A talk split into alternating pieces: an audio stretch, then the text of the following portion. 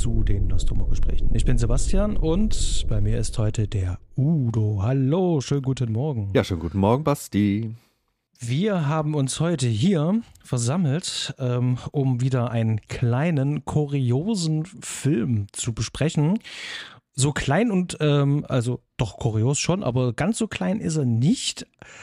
Ähm, und aus aktuellem Anlass haben wir den auch dabei, denn es wird äh, sehr bald ein Re-Release von diesem Film geben. Es gibt eine kostengünstigere Blu-ray ähm, zu erwerben und zwar von welchem Film, Udo? Ja, nehmen wir jetzt den deutschen oder den englischen Titel, wäre schon mal die Frage. Ich würde jetzt mal den deutschen nehmen, das wäre der Horror-Alligator. Im Englischen aber dann mhm. auch einfach schlicht Alligator. Exakte Mundo. Wir haben uns einfach dazu ähm, entschlossen, es wird Zeit für einen Tierhorrorfilm. Ursprünglich wollten wir aber eigentlich über die Schreckensinsel der Zombies ja mal reden und haben aber festgestellt, da gibt es da draußen so viele schöne, tolle Gespräche über dieses Film, nicht zuletzt von unseren Kollegen, den Abspannguckern gemeinsam mit dem Bahnhofskino zusammen. Und da haben wir uns spontan einfach umentschieden und gesagt, los komm, der Alligator, der kommt hier gerade ganz neu raus, das ist doch mal ein schöner Aufhänger, lass uns doch einfach über den sprechen. Bevor wir das allerdings tun, weil wir schon gerade bei der Schreckensinsel der Zombies waren, du warst im Kino. Du warst auf einem Festival, Udo. Ja, das stimmt. Wo warst du denn gewesen? Ich gehe relativ regelmäßig zu einer Filmreihe, die hier in Düsseldorf stattfindet. Ähm, und zwar im Filmmuseum, in der Blackbox, das kleine Kino vom Filmmuseum. Äh, Mondo Bizarre heißt, äh, heißt das Ganze. Und da gibt's dann immer ein Double Feature, außer in der Sommerpause. Also einmal im Monat ist da ein Double Feature mit äh, alten Perlen auf 35 Millimeter. Und äh, die Herrschaften haben ein Festival auf die Beine gestellt. Das lief jetzt zum, ja, das weiß ich gar nicht aus dem Kopf, aus dritten Mal oder vierten Mal? Ich glaube viertes Mal. Oh, das muss ich nachgucken. Kann ich nicht genau sagen. Aber es läuft auf jeden Fall zum erneuten Male, zum wiederholten Male und jetzt auch endlich mal wieder in richtig voller Belegschaft nach, äh, nach den Corona-Zeiten. Also äh, gerade die erste Vorstellung war gefühlt bis auf den allerletzten Sitzplatz einfach radikal voller Menschen, die Bock hatten, sich 35 Millimeter Spaß reinzupfeifen. Ja, und da gab's dann äh, acht feine Filme. Und ähm, ich würde hier mal ganz kurz durch die Filme durchreiten, um einen kleinen Überblick zu bieten. Denn ähm, da ist durchaus die ein oder andere äh, Entdeckung zu machen, würde ich sagen. Ne? Da trifft natürlich nicht jeder Film jedermanns Geschmack oder jeder Fraus Geschmack, aber ich muss schon sagen, also die, die Auswahl der Leute, die, die, äh, die das hier organisieren, die ist äh, tadellos. Ähm, ich steig mal ein mit Tag eins, ein bisschen chronologisch durch, denn da kam direkt die erste Überraschung für mich. Und das ist Dawn of the Mummy oder im Deutschen auch die Mumie des Pharao von äh, Frank Grama. Ähm, sagt dir, sagt dir das was? Überhaupt, Überhaupt nicht. Nee, ich glaube, das ging den meisten so. Mir ging, mir ging das auch so. Ich bin da völlig, äh, völlig frei von Wissen reingestolpert, äh, mit meinem äh, Bion in der Hand und einem Lächeln im Gesicht. Und ich wurde belohnt. Ich wurde belohnt von einem tadellos bescheuerten Film. Das muss man mal sagen.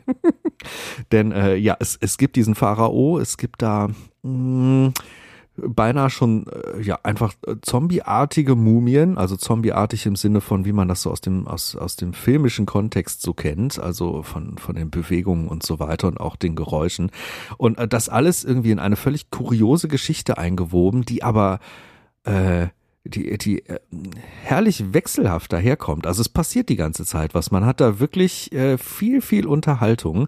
Fotoshootings in Grabkammern und vor, vor Pyramiden, äh, Grabräuber, völlig durchgedrehte Gestalten mit wahnsinnigem Blick, Drogenkonsum, äh, es ist alles drin, was, was das Herz begehrt. Und natürlich dann äh, Mumien, die da ordentlich fetzen. Also das äh, ich muss schon sagen, also wenn man mal Bock auf so einen Mumienkracher hat, der war mir überhaupt kein Begriff und der macht richtig Spaß. Also das ist natürlich auch zu einem guten Teil der Kinoerfahrung geschuldet. Das hat's bei mir nochmal extra nach vorn katapultiert, weil bei dem Film hat das Publikum getobt. Das muss man wirklich sagen. Alle hatten Bock drauf gefühlt und ähm, der hat einiges zu bieten, wo man auch wirklich äh, zwischendrin mal applaudieren kann. Der ist sehr zitatwürdig, der hat viel, viel Schönes drin. Und äh, dicht gefolgt äh, kam dann direkt der äh, schon erwähnte Voodoo, also Zombie 2 von ähm, Lucio Fulci, die Schreckensinsel der Zombies. Was natürlich, das ist ja ein Klassiker. Ne? Das ist ein Klassiker des mhm. Genres und ich fand es richtig geil, den jetzt mal auf der großen Leinwand erleben zu dürfen, was, was einfach ein besonderes Vergnügen ist. Ich liebe das auch mit 35 Millimeter. Das ist so haptisch und also ich, ich, äh, ich, ich mag die Qualität der Bilder dann, auch wenn die natürlich nicht nach heutigen Maßstäben äh, hoch abgetasteter Superknaller ist, aber genau darum geht's mhm. ja auch. Ich mag das Rauschen und so. Geht dir bestimmt genauso, oder? Es, es kommt auf den Film an, aber ich finde die digitale ähm, Bearbeitung, die ich hier habe von meiner XT-Videofassung, die ist natürlich auch super, mhm. weil dieses tolle anamorphische mhm. Bild, das ist, das ist ja auch einfach betörend. Äh, ich, ich schätze das in, in, in, in allen beiden Versionen, mhm. möchte ich meinen. Ja, ja, nee, kann ich völlig nachvollziehen. Aber ich finde gerade bei so einem alten Ding auch die Kinoerfahrung dann besonders schön, weil man schon merkt, da sind unglaublich viele Fans im Publikum, die schon auf die nächste Szene hinfiebern und äh, das macht natürlich mächtig Freude. Da muss ich kurz nachfragen. Die Augenszene, war die geschnitten oder war die komplett drin? Äh, muss ich jetzt gerade mal grübeln. Die Augenszene war, meine ich, komplett drin. Ja, doch, doch, doch. Doch, aus, aus der Erinnerung raus müsste komplett drin gewesen sein. Mhm. Mhm. So, Tag zwei fing an mit, äh, mit, ja, einem 66-minütigen Werbefilm für Topless-Mode, würde ich das mal nennen. Und zwar mit Das Mädchen mit dem Mini äh, der einzigen Produktion äh, von einem Herrn, der heißt da pa Paul Milan, österreichisch. Ähm, und das Ding ist ziemlich schräg. Das Ding ist alleine schon ziemlich schräg, weil äh, der Inhalt eigentlich, ja, wie bei so einer Schmonzette, so ein richtiger Inhalt ist da eigentlich gar nicht da. Das ist wirklich, es fühlt sich an wie ein wirklich sehr, sehr langer Werbeclip. Mhm. Äh, äh, die, die Hauptdarstellerin ist die meiste Zeit halt oben ohne mit ihrem Fummel, den sie da, den sie da zur Schau trägt. Da geht's also um so ein, äh, um so eine Art Bikini, der aber, der aber quasi oben alles frei lässt. Okay. Und das Kurioseste für mich an diesem Film ähm, war der ständige Voice-Over, weil der gesamte Film besteht nicht aus Originaldialogen, sondern der mhm. äh, sehr österreichisch sprechende Erzähler spricht die ganze Zeit, was da so passiert, erzählt die äh, Dialoge nach, wenn man einen Dialog im Bild sieht und kommentiert das einfach alles und das so auf ähm, etwas altbacken, schmonzettige Art und Weise. Und es klingt jetzt alles ziemlich furchtbar, aber es war dann doch eigentlich sehr kurzweilig, muss man sagen. Es ist kein Film, den ich jetzt unbedingt jedem ans Herz legen würde, aber ich hatte meinen Spaß und das ging den meisten, die so um mich rum saßen, mit denen ich auch danach äh, ins Gespräch gekommen bin, denen ging das auch so, dass, äh, dass alle gesagt haben, oh, es ist kein guter Film, aber es ist ein unterhaltsamer Film. Und irgendwie, irgendwie war es eine Erfahrung. Ja, das lasse ich mal so stehen. Mhm. Mm, danach äh, Teufelscamp der verlorenen Frauen ist ja durchaus ein bisschen bekannter.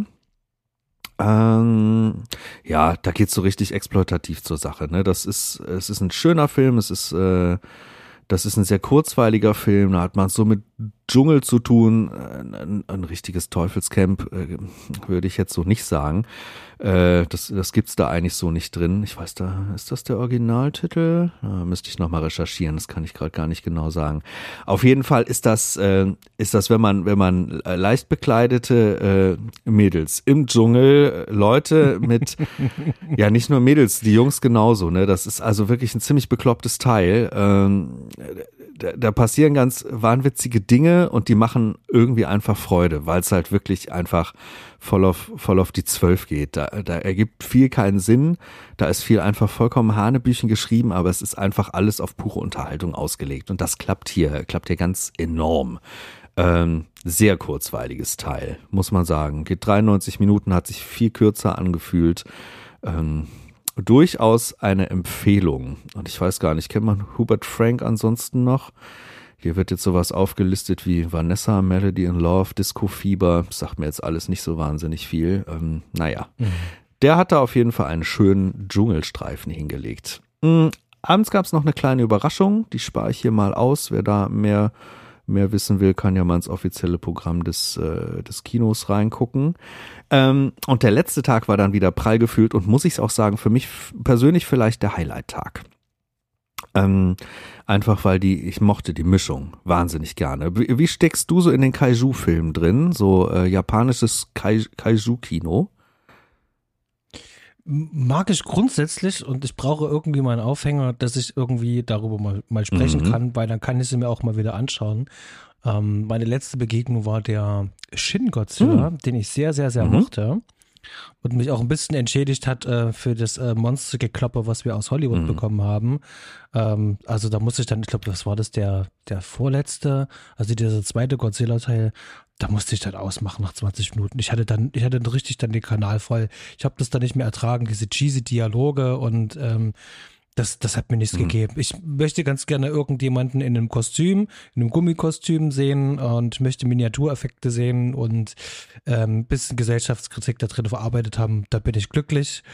Ähm, das mag ich sehr gerne. Da habe ich äh, einen Sweet Spot auf jeden Fall dafür. Das kann ich völlig nachvollziehen. Das geht mir auch so, obwohl ich da in diesem Genre überhaupt nicht tief drin stecke. Ich habe ein paar Filme gesehen, gerade auch in diesem Double-Feature-Format ein paar Filme gesehen, aber also ich bin durchaus überhaupt kein Kenner. Aber wenn du das jetzt so sagst, wie du es sagst, dann will ich dir diesen, und zwar Frankenstein, der Schrecken mit dem Affengesicht, äh, möchte ich dir sehr ans Herz legen, weil da bekommt man alles geboten. Da bekommt man die Gummianzüge und das wirklich vom Allerfeinsten, aber die Miniaturarbeiten, die waren großartig, wirklich, wirklich, wirklich toll. Auch die Landschaftsaufnahmen innerhalb von diesem Wechsel aus echter Landschaft und Miniaturen fand ich ganz fantastisch. Ähm, die Geschichte ist Hanebüchen bekloppt. Da wird wirklich eine Frankenstein-Story und eine Kaiju-Story in ein Ding verwoben. Es geht um Nazis und ein Herz und einen nachwachsenden Frankenstein, der immer größer wird und dann gibt's da großes Gekloppe. Äh, ein Heidenspaß, ehrlich. Ähm, total behämmert, aber total schön. Und man hat da ganz, ganz viele Momente, wo man einfach nur richtig laut loslachen kann oder auch mal mitfiebern kann. Ähm, den, der äh, Daumen hoch, muss ich sagen. Cool. Cooles Gerät, hat mich mal wieder angefixt, mal wieder ein bisschen mehr in diesem, diesem Genre durchzuwühlen, weil äh, definitiv spannend. So, jetzt geht's aber, die Schraube zieht noch weiter an. Der nächste Film, auf den habe ich mich am meisten gefreut, weil ich erstmal die Besetzungsliste und, äh, und auch so das Genre gelesen habe. Das Genre ist Okkult-Horror oder Okkult-Grusel, irgendwas in dem Bereich, Satanisten, so. Dann kommt die Besetzungsliste. Da hat man dann solche Leute wie Ernest Borgnine als Sektenführer. Den liebe ich ja schon mal, den Mann. Ernest Borgnine ist wirklich, ich, ich, äh, Flug des Phönix, äh, das Schwarze Loch und Konsorten. Der hat so viel tolle Sachen gemacht und ich sehe den immer gerne. Und ich wusste auch hier schon im Vorfeld, dass der da auch teilweise eine Maske tragen wird und sehr, ja, Ziegenbockartig geschminkt sein würde. Äh, das hat mir, das hat mir direkt sehr gut gefallen. Und dann kommen aber noch die anderen dazu. Dann haben wir William Shatner in Person und das auch gar nicht in einer kleinen Rolle, sondern doch äh, durchaus eine der Hauptrollen. Und die andere Hauptrolle, die wir da haben, ist Tom Skerritt, äh, der ja auch wirklich ein, ein, ein, ein toller Charaktermime ist, der mir immer wieder, der mir immer wieder Freude macht, wenn ich ihn mal sehe. Und äh, der, der hebt hier das Ganze auch ordentlich hervor. Eddie Albert ist noch mit drin, äh, Ida Lupino ist noch mit drin, Keenan Wynn ist noch mit drin. Also es ist es ist eine große Riege von Leuten, wo man sagt, hey ho, hey ho, was ist das denn? Warum kenne ich den denn nicht? Warum habe ich denn davon noch nie gehört? Ähm, der englische Titel von dem Film ist The Devil's Rain. So, und der trifft auch. Das ist ein wirklich toller Titel. Die Deutschen haben daraus gemacht, Nachts, wenn die Leichen schreien. Es gibt auch alternativ Nachts, wenn die Zombies schreien. Und man muss jetzt erstmal sagen, da schreien weder Leichen noch Zombies. Das ist einfach Quatsch. so. Ich denke, Ma Marketingstrategie, weil die äh, reitenden Leichen ja. Ja. damals zu der Zeit ja sehr äh, überall, überall anzutreffen waren. Ich glaube, da. Das glaube ich auch, aber wenn man das jetzt mal richtig vom Film aus betrachten will, müsste der eigentlich heißen Nachts, wenn der Shatner schreit, denn der schreit hier durchaus und der ist sogar einmal ganz kurz vor seinem Signature-Schrei mit dem Kahn. Also da, da kommt eine Szene, die ist sehr kurz davor, so zu werden, äh, was mir, was mir sehr gefallen hat. Ich muss jetzt dazu sagen, viele im Publikum fanden den etwas lahm. Ähm, Habe ich mehrfach gehört. Auch der, ähm, es gibt immer vorher in, bei diesen Filmen einen Kurzkommentar, einfach so ein bisschen zusammengefasst, was hat der Regisseur noch gemacht und so ein bisschen über den Film schwadroniert und so. Und äh, da wurde auch ein Zitat gebracht aus der New York Times, wo wohl jemand geschrieben hat, ähm, dem Film zuzusehen sei so langweilig wie einem Spiegelei beim Brutzeln zuzuschauen. Und ich kann das alles nicht bestätigen. Ich hatte einen Heidenspaß mit diesem Ding. Der steigt für mich sehr rasant ein. Der hat auch ein wahnsinnig schönes, ikonisches, furioses Finale. Und auch dazwischen bietet der so viel, gerade auf 35 Millimeter auf der großen Leinwand. Der hat so tolle Western-Wüsten-Settings. Also Kirche mitten äh, in der mexikanischen Wüste aufgenommen. Und ähm, aber das hat mir totale Freude gemacht. Also auch äh, darstellerseitig, auch was, was da sonst noch so passiert. Da hüpft halt auch ein junger John Travolta in seiner allerersten Filmrolle äh, als Sektenjünger durch die Gegend. Und wenn man so an seine Vita denkt, ist das ein ganz interessanter Punkt, irgendwie ihn da so in seiner ersten Rolle zu sehen. Und er hat da schon sein Signature Face, was er auch später zur Schau trägt. Man sieht ihn nur kurz, aber man sieht da schon so dieses, diese Bewegung mit dem Kiefernmuskel, wofür er dann schon in Pulp Fiction mehr als berühmt wurde.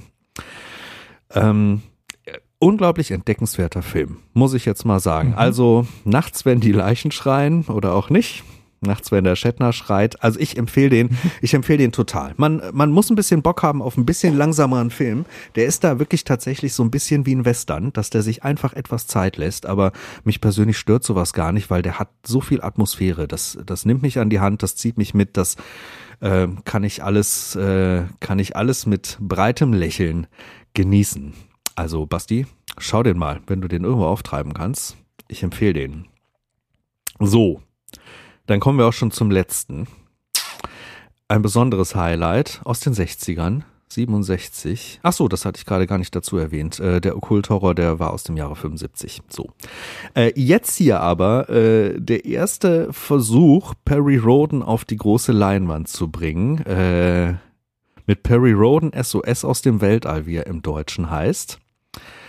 Ja, ich fand den cool der hat mich total animiert, mal wieder den ganzen alten Schnonsens auszupacken. Ich bin ja eh ein Freund ne, von Barbarella. Ich liebe Sardos. Ich, ich komme auch mit Star Crash. Mit diesem ganzen Unfug habe ich einen Riesenspaß. Das ist, das ist ein Genre, was mir total liegt. Ich gucke das super gerne. Sardor, Herrscher aus dem Weltall und hast du nicht gesehen, ne? Also so diese ganzen Dinge, die im Weltraum spielen oder auch wie jetzt in diesem Fall gar nicht so viel im Weltraum spielen, ähm, die so diesen, diesen, diesen alten Charme haben, wo auch diese ganzen alten Begriffe benutzt werden, wo irgendwelche kuriosen Steuerpulte benutzt werden, viel zu große Knöpfe und, und die Mädels grundsätzlich immer viel zu wenig anhaben und also das, ähm, da zieht man vielmals die Augenbraue hoch, aber, aber das ist halt ein Unterhaltungsprodukt dieser Zeit. Und also auch diese Perry Roden-Verfilmung, ich habe die Bücher gelesen. Hast du die mal gelesen? Ähm, nein, habe ich tatsächlich nicht. Ähm, ich habe aber dafür sehr viel Jan Tenor gehört, ja, ja. Ähm, die sich da ja ganz fleißig ja da bedient haben. Das dran. stimmt, absolut. Ich habe damals mal so die ersten, boah, 30, 35 von diesen Silberbänden gelesen. Und also der Film bedient sich da so an ein paar grundsätzlichen Ideen äh, vom Anfang, aber macht da so was Eigenes draus, weil ähm, die Story spielt größtenteils einfach auf der Erde und ist dann plötzlich eher so ein ein bisschen Sci-Fi-Agenten-Thriller, wenn man so möchte. Aber das ist auch, also auch hier wieder, ähm, das muss man dem ganzen Festival attestieren. Kurzweilig, unfassbar kurzweilig. Das ist so rasant, das erinnert einen an irgendwelche James Bond-Filme vergangener Zeiten. Da gibt's wüste Kloppereien, Verfolgungsjagden. Ähm, das ist, es ist herrlich bescheuert und äh, ich glaube, dem ein oder anderen Hardcore Perry Roden-Fan tritt das auf die Füße. Aber wenn man sich davon freimachen kann, dann Empfehlung, ganz, ganz klar. Macht total viel Spaß und ähm, und äh, geht super flott rum, macht macht auch viel Vergnügen auf der Tonspur. Die Mucke aus der Zeit ist natürlich einfach ganz hervorragend und wird ja auch gut eingebunden und ähm, das kriegt von mir alles äh, das Prädikat äh, besonders bescheuert und besonders wertvoll. Gefällt mir richtig gut. Ich bin sehr motiviert auf nächstes Jahr, wenn das nächste Festival um die Ecke kommt. Es wurde schon angepriesen, dass dafür schon gute Filme in der Pipeline sind und ich wette, dem ist auch so. Also kann man sich, wenn man hier aus äh, vielleicht NRW-Umgebungen kommt, ruhig äh, mal aufschreiben im Bahnhofskino um die Welt. Ähm, das lohnt sich, das ist immer jedes Jahr so rund Anfang Februar. Genau. Und kommt früh genug irgendwie Infos. Da kann man sich im Filmmuseum Düsseldorf äh, vorher schlau machen. Die Blackbox heißt das Kino. Und da auch gleich noch der Hinweis. bevor wir den Schwenk in Richtung Film langsam äh, schrittweise rüber machen. Ich habe gehört, und das war quasi Schulhofgespräch bei diesem Festival, dass im März, also wenn diese Folge rauskommt, jetzt ähm, eine Tierhorrorreihe laufen wird das ist kein 100% äh, bestätigtes Ding, sondern als Gerücht zu handhaben. Und zur Zeit, wenn ihr hier das hört, äh, wird sich das Gerücht dann schon aufgeklärt haben.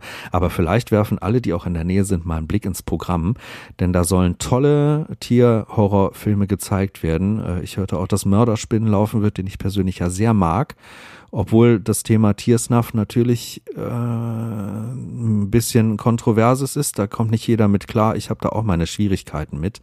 Aber dennoch, Mörderspinnen ist, ist äh, aus der Zeit schon ein ganz fantastischer Tierhorrorfilm. Ähm, ja, und ich bin gespannt, was da noch alles gezeigt wird. Ich hoffe auf die ein oder andere Entdeckung, die ich noch nicht kenne. Ich hoffe auch auf den ein oder anderen Klassiker.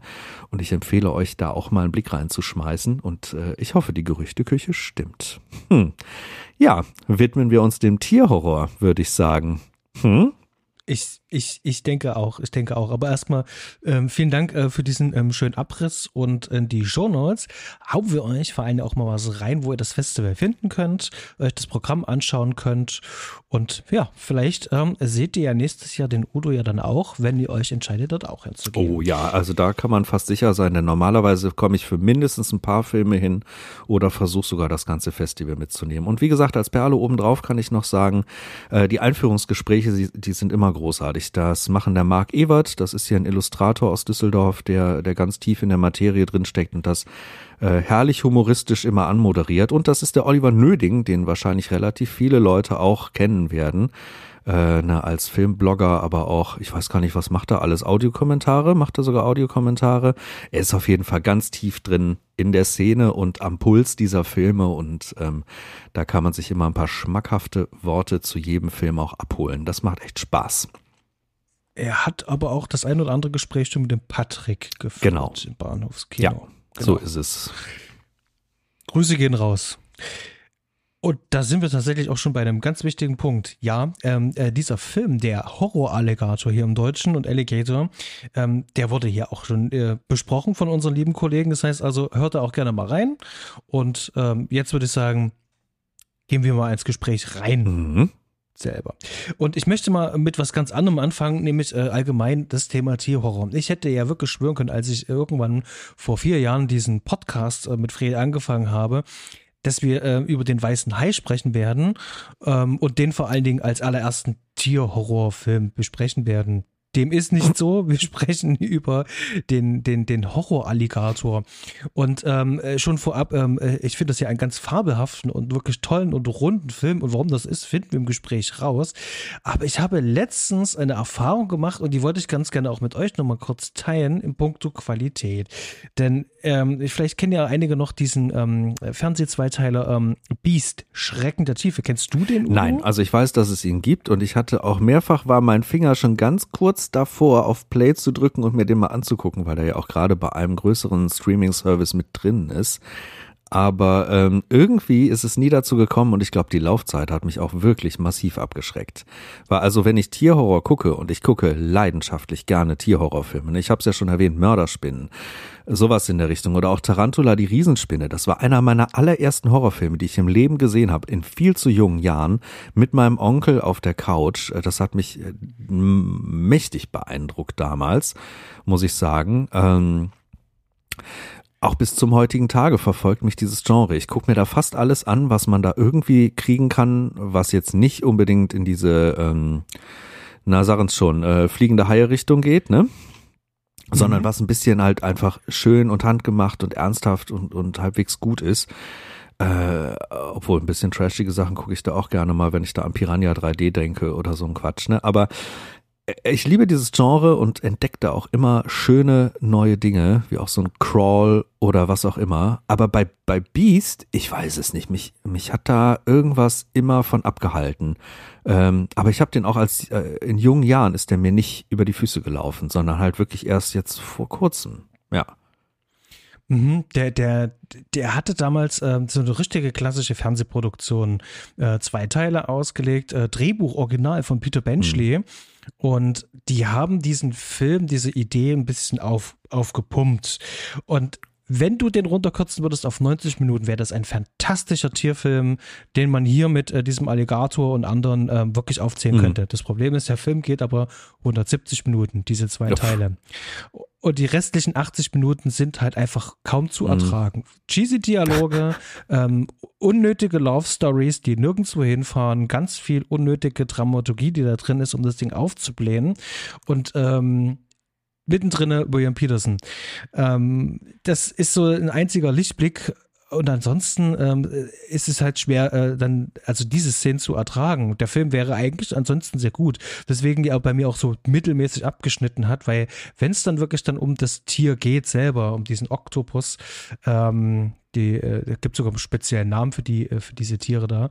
Ähm, das, das macht echt Spaß. Und der ist natürlich auch schön blöd. Also mhm. ähm, da werden auch Motive aus äh, der Weisheit 3 aufgegriffen und all so eine Sachen. Also das, das ist schon spannend.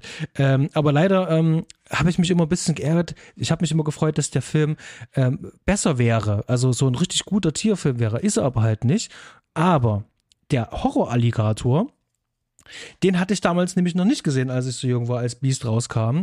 Und den habe ich aber damals nicht gesehen, denn die gute TV-Movie hat mir das eigentlich verleidet. Denn die hatten so ein schönes Bewertungssystem. Ihr kennt das sicherlich noch, die Fernsehzeitung gelesen haben. Da gab es einen roten, so einen, so einen rosa Stern und einen grauen Stern. Graue Stern heißt immer Finger von weg. Und ich habe mich da als, als Kind, als Jugendlicher, habe ich mich natürlich auch so ein bisschen dran gehalten. Habe da auch was drauf gegeben. Und habe erst vor ein paar Jahren diesen Alligator-Film entdeckt und festgestellt, dem ist überhaupt nicht hm. so. Es ist nicht so. Bei Beast ist das vielleicht ein bisschen was anderes. Ähm, ähm, da kann ich wirklich sagen, der ist halt ganz schön lame, aber der Alligator, das ist ganz großartig. Jetzt haben wir festgestellt, dass der Film nochmal neu aufgelegt wird, in einer neuen äh, Blu-ray-Version rauskommt mit ein paar Bonus-Features und haben uns gesagt, los komm, lass uns da einfach mal drüber reden, über den Horror-Alligator. Ich habe ihn erst vor ein paar Jahren kennengelernt. Jetzt meine Frage erstmal dich. Woher kennst du den Horror-Alligator und wie lange lebst du denn schon mit oh, dem Film? Noch gar nicht so lange, denn ich muss, glaube ich, gestehen, ich bin durch einen anderen Podcast, äh, Gruß ans Bahnhofskino, bin ich da drauf gestoßen und habe mir den dann reingepfiffen. Ich meine, vorher habe ich den, habe ich den vielleicht im Free TV mal so, so ein paar Sekunden mitbekommen oder ein paar Minuten bei einem meiner Geschwister. Also irgendwie kamen mir ein, zwei Sachen sehr bekannt vor. Äh, aber wirklich nur sehr punktuell. Äh, dementsprechend, nee, ich glaube, ich lebe noch gar nicht lange mit diesem Film, aber ich lebe sehr gerne mit diesem Film, denn es ist aus diesem, äh, diesem Tierhorror-Genre durchaus einer der, der richtig guten Vertreter. Also definitiv im oberen Drittel mit drin. Und ich finde ja sowieso auch schön, wenn äh, wenn die, die, äh, die benannten Tiere in diesem Horror mal ein bisschen variieren und nicht immer nur Haie sind, was ja durchaus eigentlich irgendwie die meistgenutzten Tiere für dieses Genre sind. Ich finde es gut, wenn da nach links und rechts geguckt wird und Alligatoren finde ich, absolut bedrohliche Tiere. Und wenn die gut umgesetzt sind, dann kommen die auch wirklich sehr bedrohlich rüber. Und das schafft der Horror-Alligator. Dementsprechend, ähm, ja, war ich sehr hooked, als ich in diesen Podcast kurz reinhörte, war noch mehr hooked, als ich den Film dann sah und dann äh, den Podcast fertig gehört habe. Und ähm, ja, war jetzt auch schön, den nochmal zu sehen, denn äh, das, ich, ich spüre schon, das ist einer, den kann man immer wieder einlegen. Der wird einem nicht fad, der wird einem nicht, nicht oll. Ja, mhm. ein, ein, ein spannendes Ding. Ich wusste nicht, dass der damals so schlecht weggekommen ist in dieser Fernsehzeitschrift. Wir hatten aber allerdings auch äh, meistens die Hör zu zu Hause liegen. Da hat man auf die Bewertung als junger Mensch nicht immer so viel gegeben. Das kann ich nachvollziehen. Okay, Doc, dann lass uns fix die Hardfacts machen und dann einsteigen ins Gespräch. Gerne. Ähm, der im Deutschen äh, benannte, der Horror-Alligator heißt im Original, wie du schon so schön gesagt hast, nur Alligator. Ähm, US-amerikanische Produktion, ist erschienen 1980, lief in der BRD 1981 im Kino, hat eine Altersfreigabe ab 16 Jahren. Regie führte, ähm, den mag ich wirklich sehr, Louis Teague. Ähm, Louis Teague hat uns unter anderem auch Cujo gebracht und Katzenauge. Ma mag ich sehr. Und eben halt diesen. Und ich glaube, er hatte äh, noch einen ähm, bekannteren. Ja, genau, Jagd, äh, auf der Jagd nach dem Juwel vom Nil. Äh, das ist eine von diesen ähm, ähm, Fortsetzungen, die ich sehr mag. Es steht ein bisschen hinter dem Jagd nach dem grünen Diamanten, aber irgendwie ähm, sehe ich den sehr gerne. Ja, das geht mir auch so. Schöner Abenteuerfilm. Ich mag da auch den Ursprungsfilm genau. schon gerne und auch mit dem hatte ich völlig meinen Spaß, wobei es aber auch bestimmt mehr als ein Jahrzehnt her ist, dass ich den zum letzten Mal gesehen habe. Guter, ähm, versierter Filmmacher, Handwerker, mag es sehr, kommen wir aber auf jeden Fall nachher noch zu sprechen. Das Ganze basiert auf einem Drehbuch von ähm, John Sayles. Den kennt man auf jeden Fall. Also er hat ja Piranha und äh, The Howling ähm, geschrieben. Oh ja, aber Piranha, da stehe ich sehr auf Kriegsfuß mit. Also der alte Piranha, ne? Der von 78. Ja, um Himmels Willen. Der, der zählt für mich eher zu, zum Bodensatz des Tierhorrors, obwohl mich dafür einige versteinigen werden. Aber ich habe dem zwei Chancen gegeben und ich fand ihn zweimal richtig Oh, ich, ich fand den herrlich, herrlich doof, aber nicht im schönen Sinne. Also, mhm. äh, äh, magst du den? Kennst du den gut? Ich habe ihn einmal gesehen und finde den okay, aber da, da, ich, ich kann da nicht so cool andocken. Das gibt mir nicht ganz so uh, viel. aber er hat doch Mimic geschrieben, hä? Und The Howling. Okay, ich sehe es gerade, ich sehe es gerade, ich sehe es gerade. Und ja. Sador. Stimmt. Ja gut, nee, natürlich bin ich dem dann schon begegnet, aber ich habe seinen Namen irgendwie nicht, äh, nicht auf der Pfanne so richtig. Das, mhm. das ist aber ein Fauxpas, wenn ich hier durch seine Liste durchgucke. Hm. Genau, also auf jeden Fall hat er schon eine, eine ganze Menge gemacht und ähm, sich einen Namen verdient. Und ja, der hat hier das äh, Drehbuch mitgeschrieben, zusammen mit äh, Frank Ray Perilli. Produktion Brandon Chase, Mark L. Rosen. Die Musik ist von Greg Hundley, Kamera Joseph Mangin und Schnitt Larry Bock und Ron Medicio. Hast du dir mal die Liste von Frank Ray Perilli angeguckt, was der so geschrieben hat? Äh, tatsächlich habe ich das nicht getan. Was hat er denn doch geschrieben? Äh, wenn man sich, also wenn man sich alleine dann bei Letterbox nur mal die Plakate anguckt, wird man schon ganz heiß, sich mal das eine oder andere davon anzugucken, weil ich glaube, ich kenne das alles nicht. Ich sehe hier zum Beispiel den Film Laser Blast mit einem unglaublichen Plakat, aber auch noch einem un unglaublichen Teaserbild. Wow, okay, das muss ich glaube ich mal gucken. Dann sehe ich hier noch Dracula's Dog mit einem Dracula-Hund und einem äh, anscheinend Dracula, der äh, fletschender Zähne dahinter steht. Das auch herrlich bekloppt aussieht. Dann äh, direkt dahinter noch Mansion of the Doomed, den ich auch nicht gesehen habe offensichtlich, was sehr nach Haunted House Mystery Thriller aussieht und auch ein sehr schönes Plakat hat. Und direkt noch ein feines Plakat mit End of the World, was ich weiß gar nicht, wie man es beschreiben soll, aber es sieht irgendwie nach Splatter aus, was wahrscheinlich keiner ist, aber 70er Jahre bizarre Dinge mit Christopher Lee in der Hauptrolle. Ja, siehst du mal. Also ich glaube, das werde ich mir mal screenshotten und merken, denn der schreibt hier The Beast of Sex and Violence, also alleine schon die Titel. Ähm, der hatte wohl ein Fable für sehr abseitige Stoffe und das haben wir ja auch.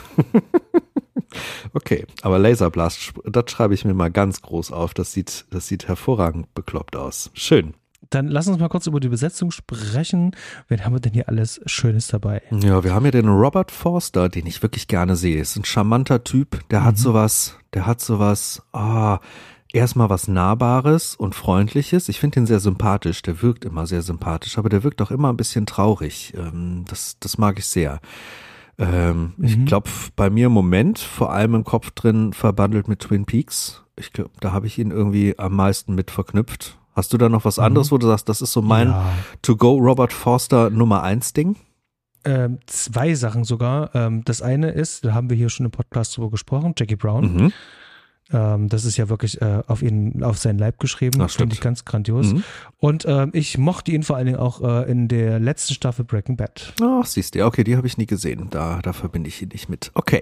Dann haben wir Robin Riker, ähm, wohl eher ein bekanntes TV-Gesicht. Die Kinofilme sagten mir jetzt alles nichts, aber im TV hat die Frau hoch und runter gekurbelt, wie bescheuert. Da wird, glaube ich, so mhm. ziemlich jeder irgendeine Serie finden äh, mit, mit, der, mit der guten Robin, die die äh, er beziehungsweise sie mal gesehen hat, wie zum Beispiel Buffy im Bann der Dämonen und Konsorten. Also da, da ist einiges dabei.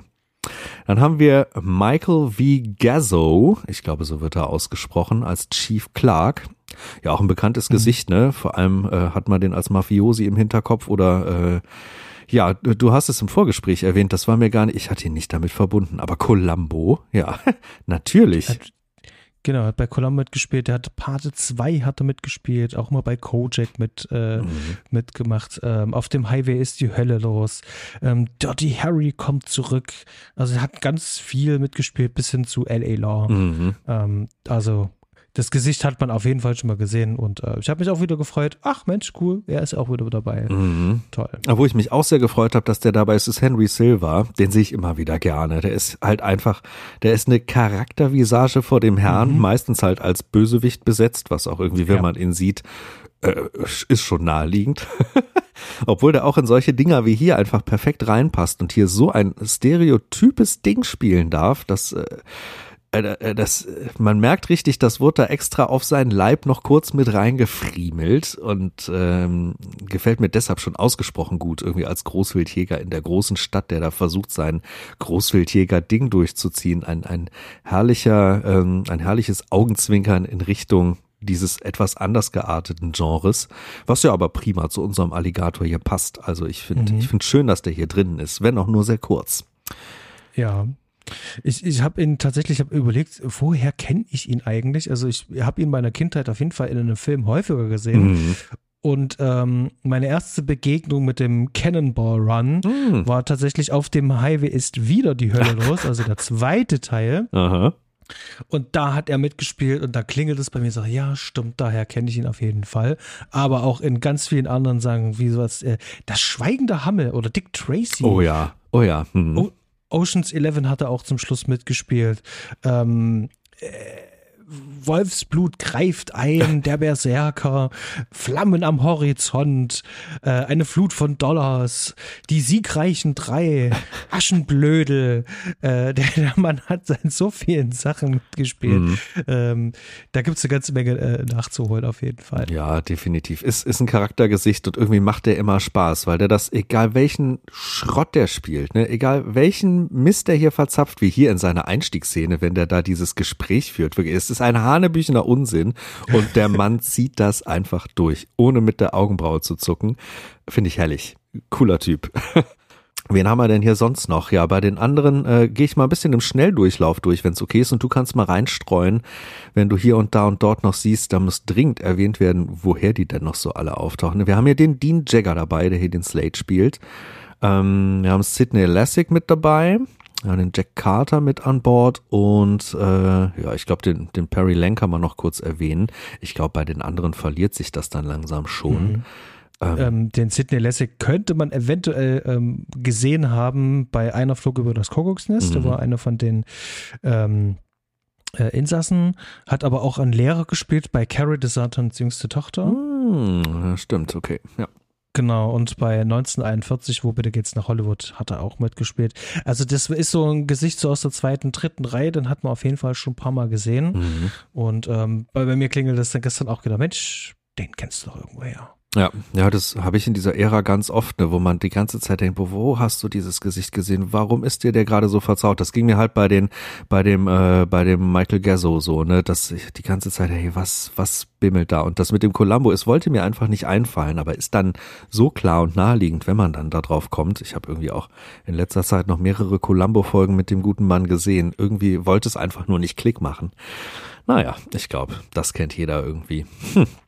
Schöne Besetzung hier. Gefällt mir gut. Also gerade Robert Forster in der Hauptrolle, das, äh, der trägt das Ding locker und leicht auf seinen Schultern und macht hier wirklich eine tolle Figur in diesem Film. Mhm. So, Inhalt. Ich würde das ganz knapp auf wenige Sätze aus der Lameng runterbrechen, denn eigentlich ist der Inhalt ziemlich simpel.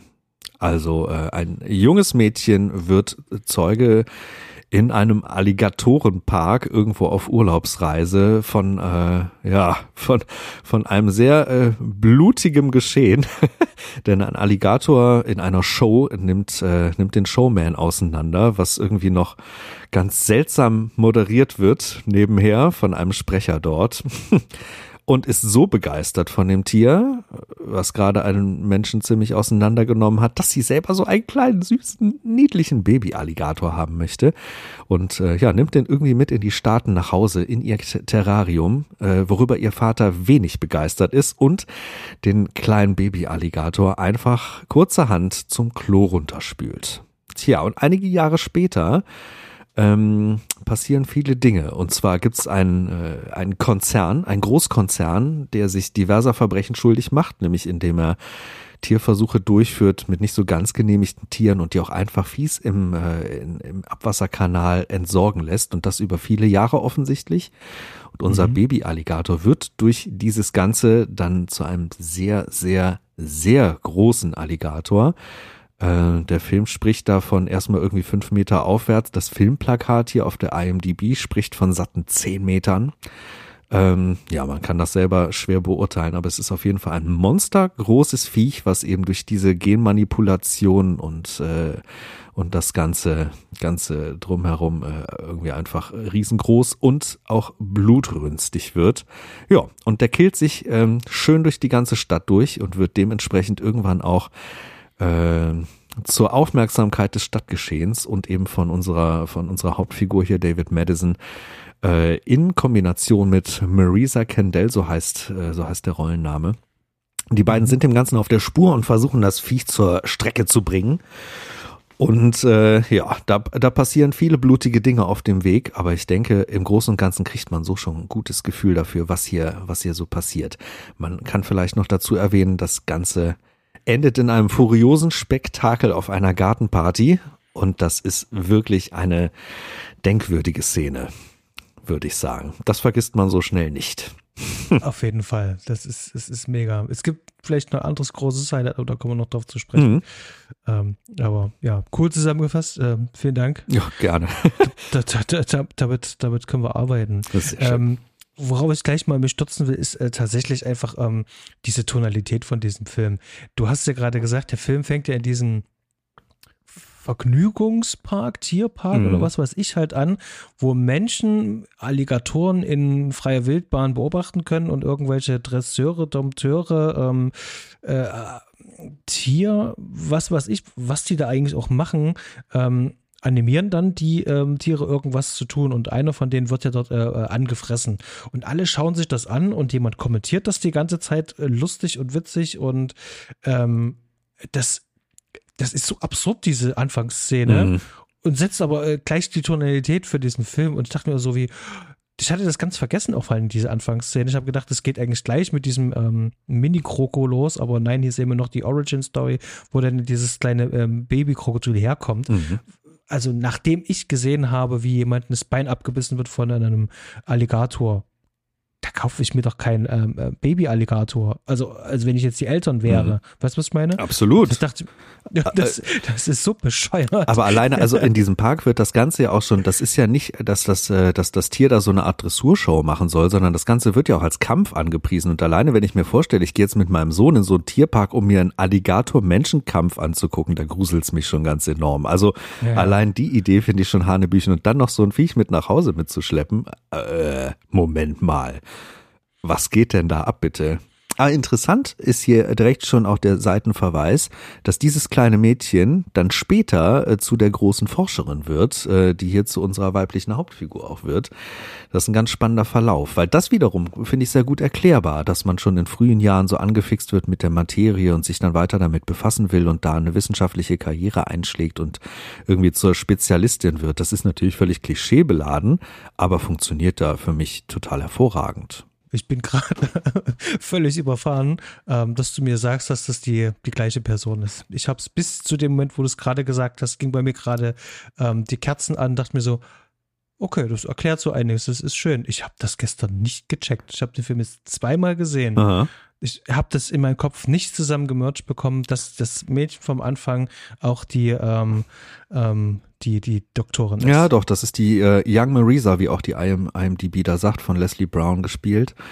Ähm, doch, doch, das, äh, das kommt da so ein bisschen raus, muss man ein bisschen aufpassen, aber das, äh, das soll wirklich die große, die große Version dieses kleinen Mädchens sein, was ich in wirklich, äh, finde ich eigentlich sehr gelungen gemacht und geschrieben. Ist, ist natürlich auch ein bisschen quatschig, ne, aber aber irgendwie auch cool.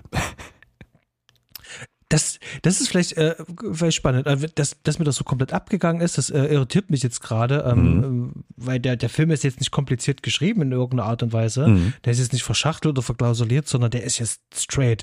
Der sagt ganz gleich klar äh, raus, äh, wo er hingehen will, wie er erzählen will, mhm. ähm, was seine Themen sind und wie die Leute dort interagieren. Du weißt, nach fünf Minuten weißt du, wie dieser Film laufen wird. Ähm, Deswegen habe ich das ein bisschen irritiert jetzt gerade. Kann ich auch verstehen, wenn einem das da durchgeht. Das ist mir beim, äh, beim ersten Mal auch nicht aufgefallen, sondern ähm, richtig gehört habe ich es damals im Bahnhofskino und habe jetzt beim zweiten Mal dann drauf geachtet. Also den Jungs äh, ist das anscheinend direkt aufgefallen. Mir ist es beim ersten Mal okay. auch vollkommen durchgegangen. Aber da war ich auch, da war mein Fokus auch einfach vollkommen woanders. Ne? Und ich finde schon, dass der Film teilweise auch, also der ist sehr straight, wie du sagst, aber der schlägt mhm. auch manchmal ganz faszinierende Haken, äh, wie eben gerade unser von, von Silver hier äh, gespielter Großwildjäger. Das ist ja auch so ein, so ein Seitenhaken, der, der gar nicht sein müsste für den Film, aber äh, der Film macht das trotzdem gerne, dass der irgendwie hier und da und dort was einstreut. Wie auch irgendwie mit den Verunreinigungen und dann dieser Firma und so. Also da kommen ja ganz viele Themen auf den Tisch, die alle gar nicht abschließend behandelt werden. Ne? Aber äh, aber trotzdem da sind und alle irgendwie auch eine Rolle spielen. So, mhm. so ist der Film dann doch irgendwie sehr dicht von seinen Themen, aber nicht so sehr komplex von seiner Handlung. Also das, äh, ne. Also ich, ich habe das Gefühl, dem Ganzen steht eigentlich viel mehr Backstory eigentlich äh, hinten an. Mhm.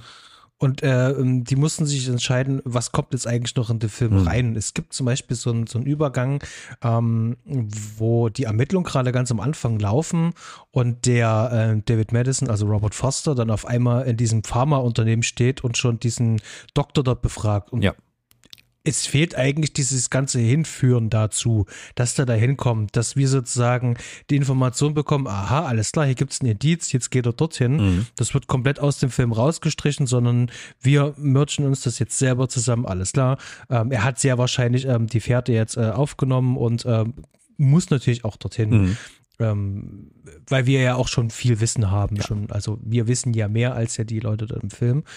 Und ähm, da hat sich der Film da ein bisschen einfach gemacht. Und ich glaube, ähm, ähm der, weil der so viel, finde ich auch gut, die Zeit verknappt. Also der ist verdammt gut geschnitten, mhm. also wirklich sehr effektiv. Also die beiden Larry Bock und äh, Ramadico, die haben da gute Arbeit geleistet. Ähm, stört mich das gar nicht so sehr, weil der hat halt wirklich ähm, eine gute Geschwindigkeit. Und ähm, kann man sagen, tadellos. Ähm, und man merkt die Sprünge, man merkt immer mal wieder, da gibt's jetzt einfach mal wieder, da ist, da ist ein Zeitsprung drin, wie du gerade gesagt hast, mit der mhm. Ermittlung mhm. einmal, aber auch äh, so ganz lapidare Sachen, wie in der einen Szene sieht man den Alligator da im, äh, im, im Swimmingpool und irgendwie anderthalb Szenen später ist er dann in so einer dunklen Seitengasse wieder an einer ganz anderen Stelle der Stadt gefühlt und sowas. Also da wird man auch manchmal von hier und da nach dort geworfen. Ähm, die Verortung kann ich da nicht immer so ganz sehen und, und, und, verfolgen, nachverfolgen. Das ist manchmal sehr sprunghaft, aber hat mich hier einfach null gestört. Also ich äh, finde das alles irgendwie erklärbar und ähm, und bin eigentlich ganz froh über das hohe Tempo. Ich muss nicht sehen, wie das Viech nochmal von A nach B kriecht und hier und da. Das ist in diesem Film, das braucht er gar nicht. Der kann das ruhig ein bisschen beschleunigen. Äh, und so ging es mir auch mit der Ermittlung. Ich fand es eigentlich ganz cool, dass es plötzlich bumm und da ist er und ähm, interviewt da diesen Kerl. Äh, irgendwie fand ich das ganz, ganz passend hier im Sinne der Erzählung. Ja. Ich finde das tatsächlich auch äh, sehr geschickt gemacht, dass äh, viel Exposition auch über die Nachrichten läuft. Mhm. Das heißt also, das Thema Medien wird hier auch irgendwo die ganze Zeit mit angeschnitten, auch ein bisschen Medienkritik, die Art und Weise der Berichterstattung, dass man sieht sozusagen, ähm, wie Framing entsteht, äh, wie man mit Framing sozusagen die Auflage auch ähm, äh, erhöhen kann. Also eine Themen stehen mit an. Also man hat ähm, auch viele Gesellschafts, ähm, gesellschaftspolitische Themen auch mit drinne. Ich finde das auch auch ähm, krass, äh, wie ungeschönt hier diese Tierversuche gezeigt werden. Mhm und ähm, auch fast schon unkommentiert. Also auch einfach so, ähm, warum sind die Hunde so leise? Na, wir haben denen halt die, die, die, die, äh, die, Stimmbänder. die, Dings hier, mhm. die Stimmbänder durchgeschnitten. Das ist gruselig, mhm. das ist ähm, furchtbar, das ist ja grauenerregend und ähm, da geht aber keiner so wirklich richtig ein. Mhm. Also auch noch nicht mal David Madison. Nee, ich hörte, dass das in Amerika auch im privaten Bereich durchaus nicht unbedingt Usus ist, aber durchaus oft gemacht wird. Also finde ich eine ganz grauenhafte Vorstellung irgendwie. Ja. Hm. Also dahingehend, ähm, ähm, also der Film ähm, ähm, schafft es irgendwie äh, mit ganz vielen ähm, relativ einfachen, subtilen Mitteln, ähm, A, seine Geschichte zu erzählen und auch so eine, so eine, so eine Grundspannung zu legen, mhm. dass ich auch interessiert bleibe. Weil die Bösen, die sind hier wirklich echt böse, also durch die Dinge, die die halt einfach auch tun. Mhm. Und das ist nicht nur so ein identitätsloser Pharmakonzern, sondern du siehst, wie die Leute da ähm, in, in ihrer Welt äh, nach ihrer Agenda da auch ähm, agieren.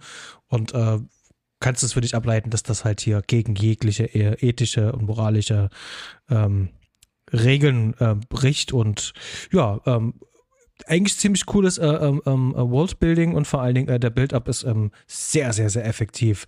Also der wird ja ähm, ständig parallel äh, zwischen verschiedenen Handlungssträngen hin und her geschnitten und das macht ja so, also wirklich so fluide, so, so ganz flüssig.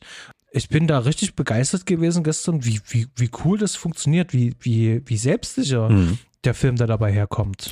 Ist dir aufgefallen, wie also für mich kam das zumindest so rüber, wie elegant der Film mhm. auch mit Bestrafungen arbeitet. Inwiefern Bestrafung? Na, ich, ich führe das mal was aus. Also äh, für mich fühlt sich das so an, als bestraft äh, das Drehbuch, vielleicht auch äh, der Regisseur, hier direkt Dinge, ähm, die äh, die, äh, die nicht gut sind. Also ich gebe Beispiele. Der Reporter versucht den, äh, den Polizisten fertig zu machen und das äh, ne, mhm. ne, geht den richtig an und kommt dem ganz blöde mit irgendwelchen alten Vorgängen, die dem da passiert sind. Äh, ne, der, der hat da so ein bisschen quasi eine, eine, eine Kerbe in seiner Vita, weil äh, weil es den Tod eines äh, eines Kollegen gab oder seines Partners genau genommen sogar gab. So und der Reporter wird direkt bestraft. Der wird nämlich äh, ganz ganz kurz später vom Alligator verspeist. So mhm. der der Tiertyp, der die Tiere alle einfängt und unten in die Gosse schmeißt, ne, der da äh, anscheinend auch immer mehr am Kabel dreht, wird sofort danach äh, dann auch bestraft und äh, fällt dem Tier äh, anheim. Wird mhm. ebenso verspeist. So, dann haben wir Silva, der da mit, mit äh, drei Jungs aus der äh, offensichtlich Bronx quasi äh, ganz fürchterlich umspringt und die als seine seine Träger und so also ne, äh, boah mhm. da einspannen will, ganz unangenehme Szene. Der wird sofort ja. danach in dieser Gasse bestraft. Der wird nämlich auch mhm. direkt komplett gefuttert und das auch direkt nachdem er da wirklich ein paar Dinge sagt, wo man, ich glaube, selbst damals schon die Augenbrauen sehr hochgezogen hat. Mhm. So und dann haben wir den Konzernchef, äh, diesen fiesen Kerl, der ganz am Ende bei dieser Gartenparty ja das Auto zumacht und den Bürgermeister nicht mit ins Auto reinlässt und auch der wird Sekunden später bestraft. So, das sind jetzt die Sachen, die mir mal eben aus dem Stegreif einfallen und ich finde, aber die sind dann so offensichtlich in diesem Film, das ist direkt ein du machst Mist, also wirst du gegessen. Fertig.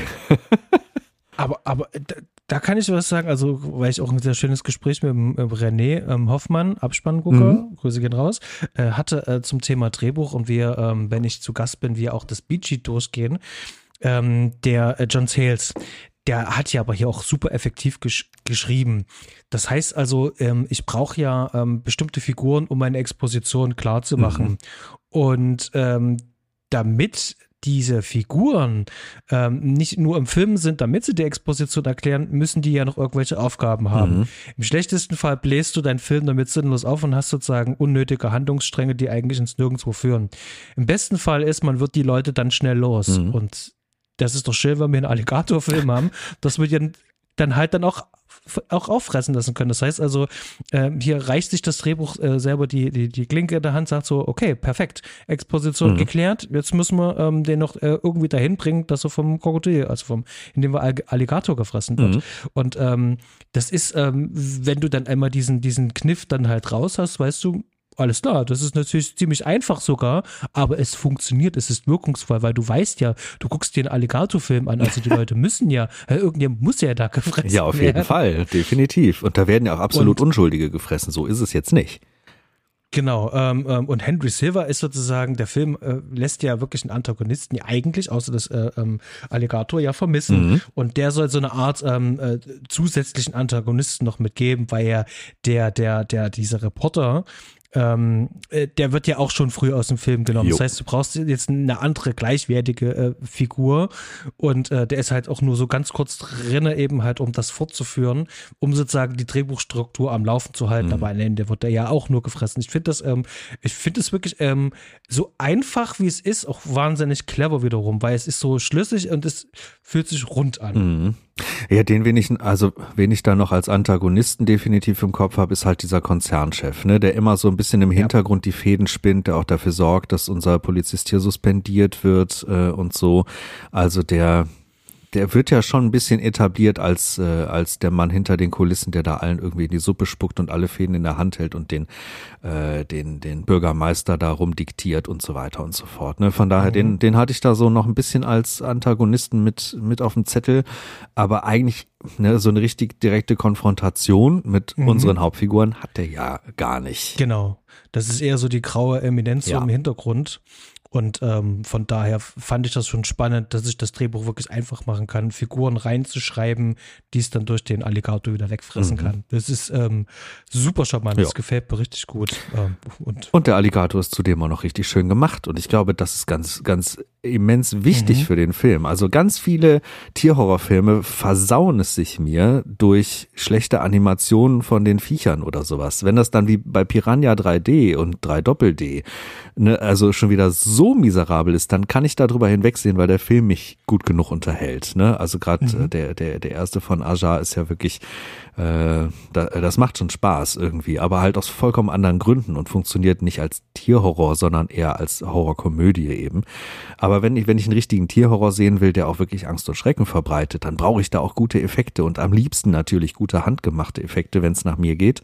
Obwohl ich da auch kein Kernverfechter bin, also zum Beispiel Crawl hat mir sehr gut gefallen. Äh, sehr gut. also das, gut. ne, und da sind jetzt durchaus nicht die handgemachten Effekte da, die großen Spieler. Aber hier, äh, glücklicherweise, ist das der Fall. Und ich finde auch weitestgehend sieht das top aus. Also dieser, dieser Alligator hat unglaublich viele echte, äh, echt knallige Szenen, wo man, wo man schon äh, sagen muss, wow, richtig gut gemacht. Richtig gut gemacht. Das reißt mich ganz, ganz selten raus. Oftmals wirkt mir der wirklich richtig echt und bedrohlich. Der wird auch sehr schön oft im Schatten gehalten, was ich ja grundsätzlich auch mag, wenn man nicht immer alles und in Vollausleuchtung sieht, sondern wirklich der Schrecken auch äh, in Ausschnitten und im Halbdunkeln und äh, ein bisschen versteckt daherkommt. Ähm, Mhm. Finde ich toll. Richtig gute Effektarbeit hier. Und ich finde, ähm, die, die, die Mischung aus Effekten und ähm, Originalshots, ähm, Mhm. die haben ja Miniaturen gebaut ähm, von einigen Straßenzügen und von, wie zum Beispiel dem, dem, dem Garten mit dem Pool Ja. und mit einer Topshot-Kamera von oben einfach drauf gefilmt, dass die Dimensionen halt einfach wahnsinnig groß Mhm. aussehen. Und das ist ähm, so einfach, wie wie es klingt, aber ziemlich effektiv und richtig gut gemacht. Ja. Und äh, mir hat es gefallen. Natürlich sieht man das äh, auf einem riesengroßen Fernseher, sieht man das, Klar. dass das ähm, Miniaturen sind. Aber meine Güte, also das stört mich überhaupt nicht. Das hat, das hat mir im Gegenteil ähm, sehr viel Freude bereitet, Mhm. äh, weil es auch so einfach ist. Wohingegen ich sehr, sehr, sehr schmunzeln musste, war beim großen Durchbruch, als dann das Krokodil keinen anderen Ausweg hat, ähm, Ja. als dann einfach nur ähm, sich durch die Straße durchzubrechen und dann direkt auf der Straße dann auf ähm, äh, Jagd geht und äh, Gangs und äh, tatsächlich einen, einen kleinen Jungen im Pool verspeist. Das fand ich ziemlich krass. Mhm. Ja, das tut er, das stimmt. Und das auch einfach äh, sehr kurz und knapp und rums weg, weg ist er, weg vom Fenster. ist schon äh, eine harte Szene, die dann nicht groß kommentiert wird, sondern einfach so für sich steht und einfach da ist. Ähm, Finde ich aber hier auch einfach effektiv gelöst. Ja, hatte ich kurze, äh, kurze Assault äh, on Precinct 13 Vibes. Da wird ja auch, da wird ja auch ein Kind erschossen, was auch sehr kurz und knapp und ähm, sehr auf den Punkt abgehandelt wird. Und so ging mir das hier auch. Sollte halt den Schrecken nochmal auf eine andere Art und Weise ausdrücken. Und bei mir funktioniert das durchaus gut. Und also man sieht ja solche ähm, Kindstode in solchen Horrorfilmen jetzt nicht unbedingt äh, oft. Ja, ähm, aber ähm, hier fällt natürlich auch sofort Jaws ein. Ja. Hier wollte man schon so ein bisschen in die Richtung schielen und man muss ja auch mal fairerweise sagen, also man riecht hier an einigen Ecken dann doch noch äh, den Jazz, Mhm. den riecht man ganz besonders auch ähm, in der Musik, ähm, der Oh Score. ja, ja, ja, ja. Auf jeden Fall. Gerade wenn das äh, Krokodil sich nähert, ähm, da ist wirklich so eine Variation von diesen Jaws-Thema mit drinne. Ähm, insgesamt muss ich sagen, äh, der Score ist tatsächlich das Einzige, was mir jetzt nicht so sehr ähm, gefallen mhm. hat. Also da habe ich so meine Schwierigkeiten gehabt, weil er sich ein bisschen, der fühlte sich sehr dünn mhm. an, der fühlte sich sehr, mh, hm, wirkte ein bisschen eher wie Stockmusik ähm, oder sehr billig und einfach und schnell produziert. Also mhm. da fehlte mir ein bisschen Seele drin. Ja, mir ist er auch selten überhaupt aufgefallen. Also und die Male, wenn er mir aufgefallen ist, dann musste ich auch an, an der Weiße Hai denken, interessanterweise. Und ansonsten war der für mich eher einfach so da. Aber zumindest ist er mir äh, nie negativ aufgefallen, sondern eher für mich einfach irgendwo ein bisschen im Hintergrund verschwunden. Mhm. Ja, ich, ich denke, das wird auch Gründe haben. Ähm, ähm, Sounddesign fand ich tatsächlich sehr, ähm, sehr cool. Mhm. Und wie diese ähm, Alligator-Geräusche ähm, auch von anderen Leuten auch nachgemacht mhm. werden. Ähm, dass du das schon so ein bisschen darauf eingeschworen wirst, ähm, auf was musst du denn eigentlich mhm. achten, mhm. dass der Film selber ähm, die Funktion von, von diesem Alligator noch erklärt. Das, das macht diese Welt irgendwie so ein bisschen lebendiger und griffiger. Mhm. Also das sind ganz, ganz viele schöne kleine Einfälle drinne, um diese Geschichte mit Leben zu mhm. füllen. Und äh, das muss ich wirklich sagen, ähm, das, das, äh, das fühlte sich richtig gut an. Ich, ich habe mich nicht ähm, als Zuschauer ähm, ähm, veralbert gefühlt, sondern wirklich sogar ernst genommen gefühlt. Und das, obwohl der Film eigentlich selber ähm, sehr selbstironisch mhm. ist. Wie hat sich denn die Love Story für dich angefühlt? War die für dich auch so nahbar? Tatsächlich, ja. Ich, ich hatte nicht das Gefühl, dass es zu sehr aufgesetzt ist, sondern ähm, wir wissen, A, dass wir im Film sind. Wir wissen, da gibt es ein Love Interest, mhm. aber wie die beiden das machen, wie die das mit Leben füllen, wie die irgendwie menscheln. Also die beiden haben irgendwie so eine, eine ganz ähm, äh, angenehme, spröde ähm, ähm, äh, Chemie haben die. Ich kann das schlecht in Worte fassen. Irgendwie funktioniert das und es fühlt sich authentisch an. Ja. Das fühlt sich an, wie ähm, als würden sich zwei zwei mit 30-Jährige, die schon Erfahrungen äh, gesammelt haben in ihrem Leben, sich über den Weg laufen, hätten genügend Respekt voneinander, mhm. was ja auch in einer Szene auch sogar schön dargestellt wird, ähm, wie er einfach nur äh, nach Hause fährt und sich dann auch entschuldigt halt und die Art und Weise, wie die miteinander da liegen und so, das finde ich tatsächlich sehr, das hat sich gut angefühlt. Also es mhm. wirkte äh, nicht gekünstelt, ähm, das, das Drehbuch verlangt das und die beiden Schauspieler finden einen guten Weg, das zu füllen. Finde ich, finde ich auch. Also ich fand es sehr, sehr nah, sehr, na, ich muss, muss es anders sagen. Es hat mir einfach sehr gut gefallen, weil es sich sehr für mich echt angefühlt hat und das einfach dadurch, dass, dass den Charakteren hier in, in so wenig Screentime wie diese kleine Liebesgeschichte hat, dann, dann trotzdem so viel an die Hand gegeben wird. Also das, ne, mit diesem kleinen Mini-Konflikt, den du schon angesprochen hast und, äh, und, und der Auseinandersetzung damit. Und also ich glaube auch gerade, dass hier Forsters Spiel da ganz viel für mich tut, weil er sagt da zwar ja gar nicht so viel, aber man hat direkt ein Gefühl dafür, was geht in dem Mann ab, was, was hat er auf dem Buckel, wie geht er damit um, wie tickt er als Mensch so? Und das kriegt er mit ganz wenigen Worten und ein bisschen Mimik hin. Und äh, dadurch wird das für mich gleich nochmal ein viel tieferer Charakter. Deshalb finde ich hier sogar die Liebesgeschichte sehr essentiell für, für, ähm, für die Verbindung zu den Figuren für mich dass ich da auch mhm. einfach noch einen Ticken mehr mitfiebere. Und ich habe dann durchaus diverse Szenen in dem Film, wo ich ganz stark mitfiebere. Das, äh, das fällt mir auf. Ich glaube, das liegt wirklich daran, dass die Figuren dann äh, zwar nicht unglaublich groß gemacht werden, aber trotzdem gut genug geschrieben sind, dass ich die Verbindung habe. Ja. Also was, was ich festgestellt habe, ist, die, die, die Charaktere, die, die verhalten sich alle sehr erwachsen. Mhm. Also äh, eher wie, wie, wie es Menschen im echten Leben tun würden. Ähm, die, die wirken nicht wie Abziehbilder, das sind auch vor allem gerade bei den Männern, ähm, äh, gerade bei den äh, äh, Detectives, das sind keine toxischen Persönlichkeiten, mhm. sondern das sind die Menscheln alle. Und äh, die werden in, in ganz viele Konflikte einfach reingeworfen, damit wir eben halt den Film natürlich auch laufen lassen können. Mhm. Ähm, und ich sag immer so, bei einem schlechten Drehbuch ist es so, dass man da ähm, äh, um des Konfliktwillens ganz gerne ähm, äh, gegensätzliche Charaktere äh, in, in ein Szenario halt reinwirft und du hast dann automatisch sozusagen immer diesen, diesen Machtkampf. Und äh, ich bin das manchmal auch ein bisschen leid, weil ähm, wenn das Schauspieler zum Beispiel nicht füllen können, dann wirkt das immer off. Und hier sind die alle relativ dicht beieinander. Mhm. Also selbst auch der, der Chief, und der, der, der Madison, die haben ja wirklich eine gute Chemie. Das ist ja trotzdem auf Augenhöhe. Mhm. Und wo er seine Marke abgeben muss, zum Beispiel, dann, dann macht das der Chief hier auch widerwillig. Und der hat ihn auch mehrfach verteidigt, weil er weiß ganz genau, das ist ein guter Mann. Ähm, der hat hier gute Arbeit geleistet mhm. und ich vertraue dem da eben halt auch, aber ich bin auch hier Opfer meiner Umstände. Und ähm, das, ich finde das wirklich, ähm, also wirklich clever und gut geschrieben und vor allem sympathisch geschrieben. Ja. Und hier wird natürlich den Schauspielern eben halt auch ähm, ähm, ein bisschen Raum gelassen. Also hier chargiert jetzt keiner wirklich, ähm, aber die dürfen trotzdem ihre Rollen füllen. Und das, das das, das macht mir echt Spaß. Vor allem, dass Robert Foster ähm, ständig ähm, seine Seitenhiebe auf seine Frisur machen kann oder sein Umfeld. ja, es gibt ihm einfach, es menschelt, wie du, wie du gesagt hast. Es macht das Ganze einfach irgendwie, das macht den mehr zum Typen von nebenan, den ich auch einfach ernst nehmen kann als irgendwie echte Person. Ähm, das mit den Haaren fand ich zwar eigentlich selten unnötig, weil er total eine, äh, eine ganz normale Haarpracht hat für mich, aber es war schön reingeschrieben. Das, äh, ich finde das gut, wenn solche kleinen Merkmale einfach da sind. Mhm. Da, da, bin ich mir gar nicht sicher, ob das äh, nicht noch nachträglich reingeschrieben ist. Ähm, so äh, dieses, ähm, mhm.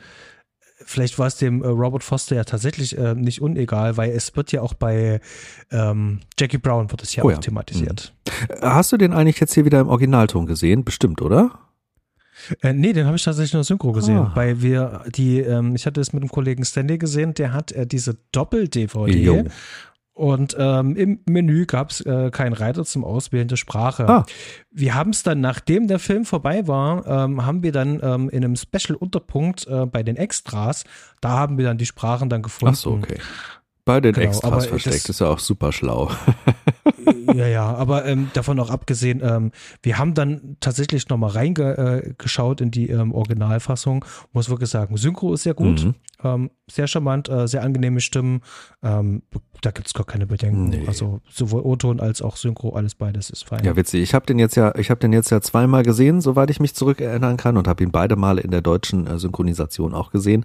Habe gestern nur, ich glaube, zwei oder dreimal rüber geswitcht, um einfach einen direkten Vergleich zu haben und bin dann auch für mich dabei geblieben, dass mir der gerade einfach in der Synchro viel mehr Spaß macht, einfach weil ich da auch viele Stimmen kenne, wie hier zum Beispiel von dem einen Laboranten äh, ist die gleiche Stimme wie Luke Skywalker, ne? Und also so so Sachen, mhm. wo man einfach mal kurz grinsen muss. Und ich höre hör viele von den alten Stimmen ja auch einfach gerne. Und ich fand ja auch die Synchro einfach gut. Also äh, das ist das ist eine Art von Synchro, die ich gerne höre, die mir, die mir Freude macht. Das ist aus einer Ära, wo, wo sich da wirklich Mühe gegeben wurde. Und das spürt man hier auch. Was ich noch beobachtet habe, ähm, das, das, also da, da musst du schon wirklich ein Auge dafür haben, aber ich fand das halt, ähm, ähm, wie effektiv dieser Film gemacht ist, ein schönes Beispiel dafür. Und zwar gibt es ähm, zwei ähm, Expositionsdialogszenen, die im Auto stattfinden. Mhm. Einmal fährt äh, der Madison mit dem Chief Auto über so eine Landstraße und die unterhalten sich. Und dieses Gespräch ist ähm, auch sehr merkwürdig geschnitten, weil die Kamera eigentlich nur auf einer Position ist, nämlich immer auf der Fahrerseite. Mhm. Das heißt also, wir sind einmal im der halbnahen auf den Madison und dann auf den Reaction Shot sind wir dann in der ähm, halbtotalen auf beide dann drauf, mhm. äh, wo dann der Chief rechts mit im Bild drin ist. Das funktioniert trotzdem, ist äh, ziemlich cool gemacht, ähm, da muss man erstmal drauf kommen. Ähm, aber wenn man so ein bisschen auf den Hintergrund achtet, wo die langfahren, es gibt später nämlich noch eine Szene, wo dann der Madison mit äh, der ähm, Marisa ähm, dann langfährt. Hm. Und er hat einfach nur ein anderes T-Shirt an. es ist die gleiche Kameraeinstellung. Und weil du ja die Reaction ja nicht direkt siehst, hm. ja, in dem Frame, haben die das wahrscheinlich gleich damit gemacht ja. und dann haben die einfach ähm, sie mit ins Auto gesetzt und dann haben einfach noch ihre Reaction geholt. Also das, die ist sozusagen losgelöst. Das hätten die auch wirklich ähm, alleine machen können mhm. ohne den Forster. Und da dachte ich mir so, das, das ist es. Das ist so einfach, das ist so billig, das ist so einfach, das Trivial, das ist großartig, das gefällt mir. Effizientes Arbeiten, ne? Das ist super effizientes Arbeiten. Und ähm, wenn, wenn du da kein Auge dafür hast, ähm, hm. dann ähm, du würdest das nicht mitbekommen. Boah. Also du würdest und ich habe da eigentlich ein Auge für und ich habe hab's einfach, es ist vollkommen an mir vorbeigegangen. Da war ich viel zu sehr in dem Film so drinne. Ich habe da gar nicht drüber nachgedacht, muss ich sagen. Aber das also Alligator kann man kann man kann man viel zusprechen, aber es ist für mich kein Film, wo ich sagen würde, das ist jetzt ein visuelles Topmeisterwerk. Also irgendwie das das ist alles richtig gutes Handwerk und das macht alles richtig Freude, das zu sehen, aber das ist für mich jetzt visuell nicht outstanding, sondern was es eher ein bisschen outstanding macht, ist einfach so die Effektivität des Ganzen und eben der Alligator und die Special Effects und eben die Charaktere, dass das alles, das große Ganze funktioniert. Das große Ganze ist das, womit ich richtig viel anfangen kann. Aber das ist keiner, wo ich sage, jetzt will ich mal was visuell vollkommen beeindruckendes sehen, jetzt schmeiße ich mal den Alligator rein. das, äh, nö, das, das ist ja in meinen Augen einfach nicht, sondern äh, da, da verschwinde ich in diesem Handwerk und fange da gar nicht groß an, auch auf viele Lichteinstellungen zu achten oder so. Das ist mir nur einmal so gegangen, dass ich wirklich darauf geachtet habe. Es ist ähm, relativ weit hinten im Film dieser Seitenschuss vom Alligator, der da durch den Tunnel pirscht. Und der sieht richtig klasse aus. Das ist auch so eine ganz düstere, äh, ja, das Licht kommt so von leicht schräg hinten oben, also so eine Toplight-Situation. Das, das fand ich sehr schön, sehr beeindruckend. Das hat mir richtig gut gefallen. Aber es gibt wenig von diesen Momenten, wo ich sage, boah, das ist mir visuell jetzt ganz markerschütternd aufgefallen. Ich fand einige Szenen, gerade in der Kanalisation, mhm. die fand ich wirklich sehr, sehr, sehr, sehr, also visuell sehr stark. Vor allen Dingen ganz besonders, wenn die natürlich mit ihren Taschenlampen da rumlaufen. Mhm. Ähm, das sieht man ja auch im Trailer sehr schön, diesen Shot. Und ähm, gerade wenn es dunkel ist, da, da hat man natürlich ein paar mehr Möglichkeiten, das Ganze auch sehr zu stilisieren. Mhm. Das hat mir ganz gut gefallen. Allerdings hast du schon gemerkt halt, die haben mit Film gedreht, ähm, Anfang der 80er da wirst du keinen ähm, äh, ähm, hochempfindlichen Film haben mit einer hohen ASA, beziehungsweise ISO sagt mir heute, ne? Ja. Ähm, heißt also, äh, du musst halt ganz schön viel Licht da reinwerfen und äh, da war halt klar, äh, wir brauchen jetzt eine Lichtdirektive. Äh, wir haben glücklicherweise unten in Kanalisation überall Wasser und Reflektoren. Das heißt also, wir sparen uns hier ein paar Reflektoren. Mhm. Also auch da wieder äh, das Pragmatische, ein kleines bisschen Haze reingeballert und schon geht das halt los. Ähm, das lebt dann natürlich von der, von der Szenerie, vom Set. Mhm. Und äh, das funktioniert wiederum sehr gut in der Kanalisation. Und ich schwöre Stein und Bein, bin mir da absolut sicher.